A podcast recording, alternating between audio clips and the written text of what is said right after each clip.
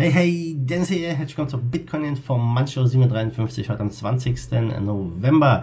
Wir sprechen über Krypto als Krisenwährung, den Monero-Hack auf der Webseite und einen neuen Bitcoin-Investmentfonds von Michael Novogratz. Wir beginnen wie immer mit einem Dankeschön an den heutigen Sponsor bitsonar.com ein 2016 gegründeter Kryptowährungsfonds, die sich mit dem Risikomanagement und Trading Bot äh, befassen und durch den unter durch den Experten Pavel Lerner unterstützt werden. Ein ja eine Größe in der Krypto Community gibt verschiedene Möglichkeiten dort sich dran zu beteiligen. Alle weiteren Infos zu Bitsonar findest du auf der Webseite und äh, einfach auf den Link klicken unterhalb von diesem Video. Wir beginnen mit dem Preis. Ja, es sieht auch nicht viel besser aus als gestern. Wir stehen aktuell bei 8107. Äh, die äh, Meinungen gehen da extrem auseinander. Die einen sagen, ja, wir so bei 8000 werden wir halten. Es geht jetzt wieder langsam nach oben. Andere glauben, es kommt jetzt noch mal ein großer Drop richtig weit runter. Was glaubst du? Ist 8000 der Boden gewesen oder gehen wir doch nochmal weiter runter? Würde mich mal interessieren. Jo, kommen wir zum ersten Thema. Bitcoin als Krisenwährung. Da gucken wir heute mal rüber in den Libanon. Es gibt immer wieder Proteste im Land, Korruption, das Finanzsystem ist marode. Es gibt eine politische, wirtschaftliche Krise und so weiter und so fort. Also es sieht nicht positiv aus da. Und jetzt gibt es die anonyme Gruppe Bitcoin Du Liban, die der Bevölkerung zeigt, wie man mit Bitcoin äh, ja, umgehen kann. Also eine ziemlich coole Geschichte. Und der Libanon, ja, da sieht es nicht gut aus, man hört nichts positiv. Die Wirtschaft steckt in der Krise, die äh, Politik ist ja wirklich instabil, die Staatsverschuldung beträgt 150 Prozent also eine sehr hohe Staatsverschuldung, wie eigentlich fast alle Staaten weltweit, aber ähm, die Währung wird weiter entwertet, da sieht es nicht gut aus. Ein Bankrott scheint unausweichlich und natürlich äh, Kryptowährungen gewinnen dann in einem Krisenland immer mehr an Bedeutung. Und auch nach dem Rücktritt jetzt vom Ministerpräsident ja, demonstrieren immer noch Hunderttausende Menschen gegen die Korruption, gegen die Misswirtschaft.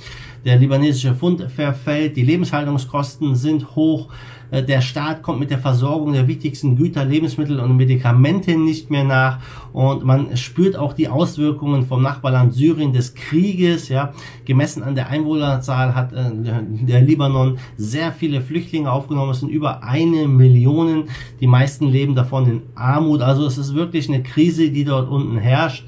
Und es, es war nicht immer so. Der Libanon war mal ein, ja, bis so 75 bis 90 ein ja, wichtiges Handels- und Finanzzentrum im Nahen Osten. Beirut war so das Bindeglied als Bankenmetropole zwischen Orient und Occident.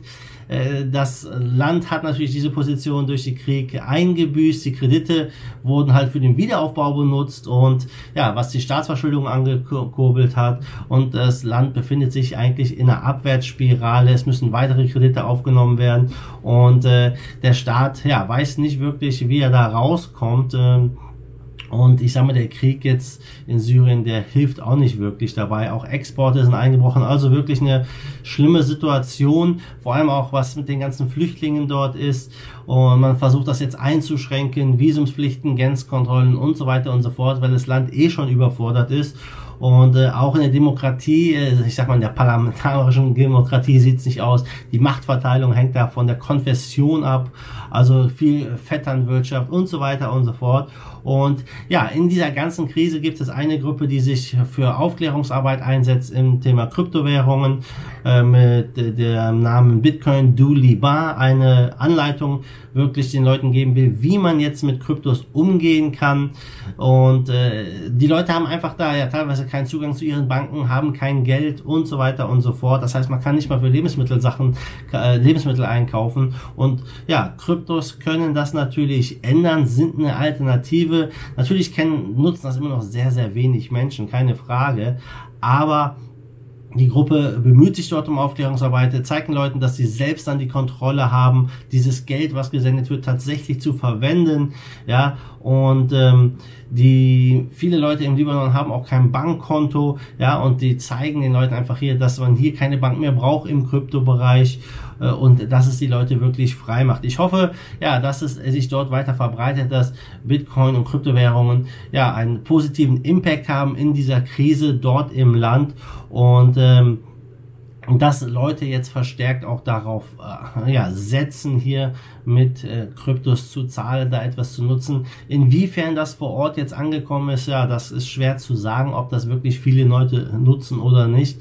Aber Fakt ist immer wieder, wenn wir Krisen sehen, dann sehen wir einen deutlichen Zuwachs von Kryptowährungen. Wir haben es in Lateinamerika gesehen, ja, ähm, wo über 400 Millionen Menschen kein Bankkonto haben, wenn es da kriselt, sei es jetzt in, äh, in Venezuela oder in Argentinien, ja, äh, wo jetzt die äh, ja, Beschränkungen für US-Dollar-Käufe erlassen wurden dann finden sich Kryptos immer weiter im Aufmarsch. Und ja, das ist etwas, was ja eigentlich zu erwarten ist dass Krisenländer verstärkt auf Krypto setzen. Aber es ist natürlich auch keine schöne Sache, dass die Leute erst wirklich ja in, in die Misere kommen müssen, um dann endlich aufzuwachen. Ich vermute, das wird aber weiter sich so durchziehen in den nächsten Jahren, wenn weitere Krisen kommen, dass die Leute erst dann aufwachen zu dem, was Kryptos hier bieten, eine Alternative, die nicht einfach äh, gesteuert und abgewertet werden kann durch die politische Klasse. Mal gucken, was die nächsten Jahre und die nächsten Krisen noch so bringen. Gucken wir rüber zum zweiten Thema, nämlich Monero. Monero hat ja einen kleinen Hack hinter sich. Gestern wurde die Monero Community durch einen Entwickler alarmiert, denn Teile der neuesten Binaries wurden kompromittiert und veröffentlicht und das auf der Monero-Webseite. Und ja, bei den manipulierten Datensätzen handelt es sich um das CLI-Wallet der Version 15. Ja, und die Täter haben es geschafft, ja, die äh, schadhafte Version auf die offizielle Monero-Webseite hochzuladen. Das heißt, äh, wenn du jetzt in den letzten zwei Tagen dir das Monero Wallet runtergeladen hast, ja, das Wallet löschen, auf ein Update warten. Ich hoffe, du hast keine Funds drauf, denn die Leute haben natürlich dann ihre Moneros verloren. Ganz einfach, was ist passiert? Die manipulierte Software überträgt den Seed des jeweiligen Wallets und ja, damit hat der Täter letztendlich die äh, Kontrolle, kann deine Moneros rausbuchen. Ein User auf Reddit berichtete, dass ihm rund 7000 Dollar in äh, XMR gestohlen wurde.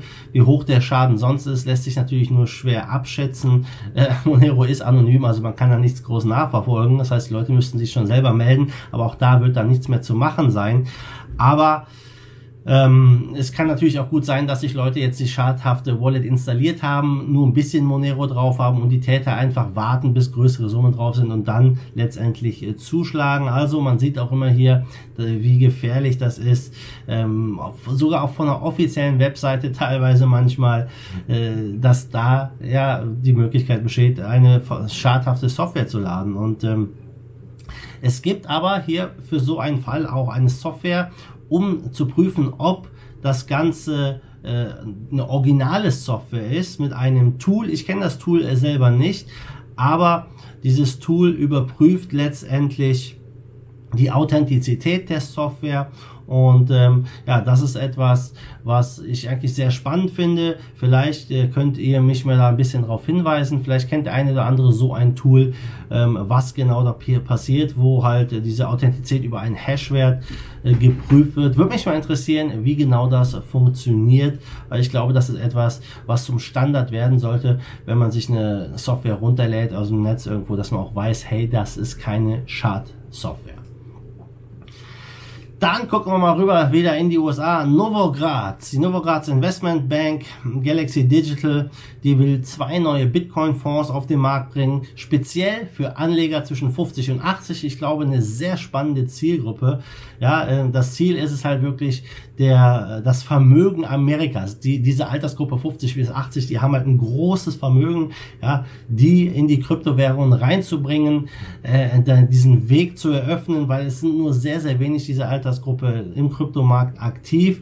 Ja, laut Bloomberg werden dann mit Buck und Fidelity Digital Assets zwei große Player für die Verwahrung dieser Kryptowälder verantwortlich sein und ähm, das ist auf jeden Fall, ich glaube, ein Schritt in die richtige Richtung, um einfach den Kryptomarkt für ein größeren Publikum zu öffnen. Um ja, aber in den Galaxy Bitcoin Fonds zu investieren, braucht man mindestens 25.000 Dollar. Man kann es dann quartalsmäßig wieder rausbuchen. Beim Galaxy Institutional Bitcoin Fund ist das wochentlich möglich. Die Mindestsumme ist aber höher und auch die Verwaltungsgebühren sollen geringer sein als zum Beispiel beim Grayscale Bitcoin Trust. Und ja, Novogratz möchte halt diesen, diese Altersgruppe erschließen.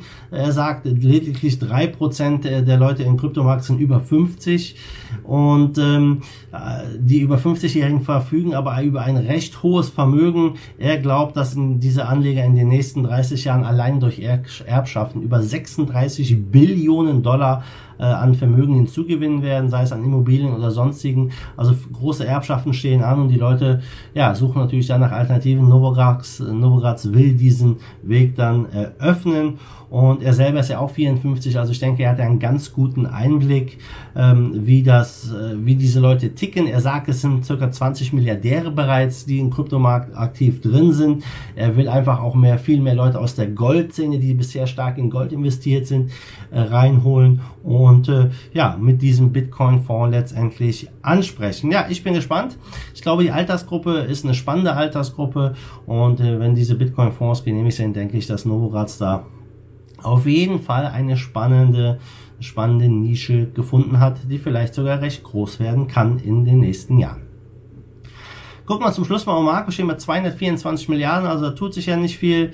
Ähm, Bitcoin Dominance weiterhin bei 66 Prozent und du siehst es ja, der Bitcoin leuchtet immer rot. Das gefällt mir gar nicht. Ich hoffe, dass wir irgendwann mal wieder auf grün umschalten können hier. In den Top 10 ist auch alles rot, bis auf Ripple XRP ist leicht im Plus mit nur mit knapp 1%, steht bei 25 Cent aktuell. Aber sonst ist in den Top 10, ja, sieht nicht so schön aus. Top Gewinner zu gestern ist Seele und Cryptorium mit beiden über 18% und der Verlierer ist Aurora mit 16% im Minus. Ähm, ja, mal gucken, was der Rest der Woche noch so bringt. Ich hoffe, dass der Bitcoin jetzt mal von dieser 8000er Marke bis nach oben geht und wir dann neue äh, ja, neue Höhen erklimmen können. Also Leute, damit bin ich raus. Wenn es dir gefallen hat, lass mir ein Like da, gib mir einen Thumbs up. Wir sehen uns am Morgen wieder in alter Frische. Bis dahin, wie immer, macht gut, schwenkt die Hut. Der zweite Force of Evil im Bitcoin and Cryptocurrency we trust. Bam!